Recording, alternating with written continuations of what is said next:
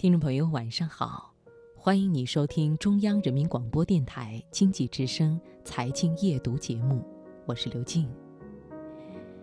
我们的心就像是一个小箱子，但是这个箱子总希望能装进美好的东西，拒绝吸纳一切忧愁与苦闷。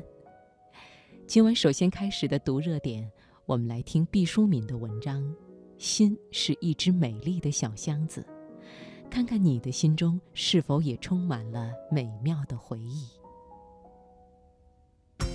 把握生活的脉搏，读出热点的精华，读热点。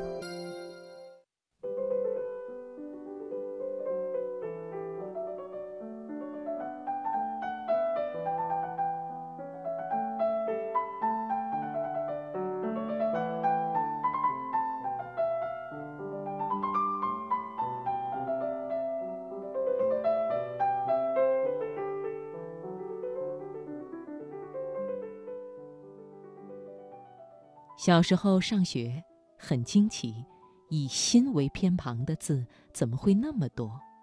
比如，念、想、忆、忘、慈、感、仇、恩、恶、畏、慧等等，简直是一个庞大的家族。除了这些安然地卧在底下的心以外，还有更多迫不及待站着的心。这都是那些带竖心旁的字，比如意、怀、快、怕、怪、恼、恨、残、敲、惯、息等等等等。原谅我就此打住，因为再举下去，实在有卖弄学问和抄字典的嫌疑了。从这些例证中可以想见，当年老祖宗造字的时候是多么重视心的作用。横着用了一番，还嫌不过瘾，又把它立起来，再用一遭。其实从医学解剖的观点来看，心虽然极其重要，但是它的主要工作是负责把血液输送到人的全身，好像一台水泵，干的是机械方面的活儿，并不主管思维。汉字里把那么多情绪和智慧的感受都堆到他身上，好像有点张冠李戴。其实，真正统帅我们思想的是大脑。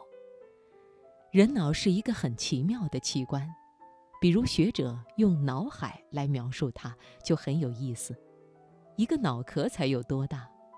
假若把它比作一个陶罐，至多能装上三四个大可乐瓶子的水，也就满满当当了。如果是儿童，容量就更加有限。没准儿刚倒光几个易拉罐儿，就沿着罐子边溢出水来了。可是不管是成人还是小孩的大脑，人们都把它形容成一个海，一个能容纳百川、波涛汹涌的大海。这究竟是为什么呢？大脑是我们情感和智慧的大本营，它主宰着我们的思维和决策，它能记住许多东西。也能忘却许多东西，而记住什么、忘却什么，并不完全听从意志的指挥。比如，明天老师要检查背诵，默写一篇课文，你反复念了好多遍，就是记不住。就算好不容易记住了，到了课堂上一紧张，可能又忘得差不多了。你就是急得面红耳赤、抓耳挠腮，也毫无办法。如果是几个月后再问你，那更是云山雾罩，一塌糊涂了。可有些当时只是无意间看到、听到的事情，比如路旁老奶奶一句夸奖的话，秋天庭院里一片飘落的叶子，当时的印象好像很清淡，却不知被谁施了魔法一般。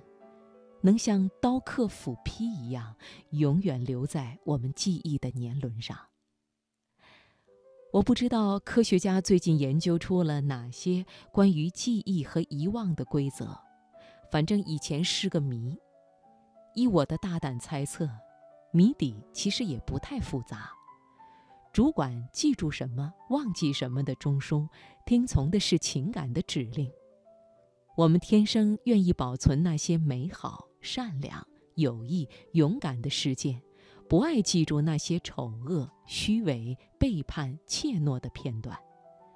当然，这并不是说人应该篡改真相、闻过是非、虚情假意、瞎编一气，只是想说明我们的心，好像一只美丽的小箱子，容量有限。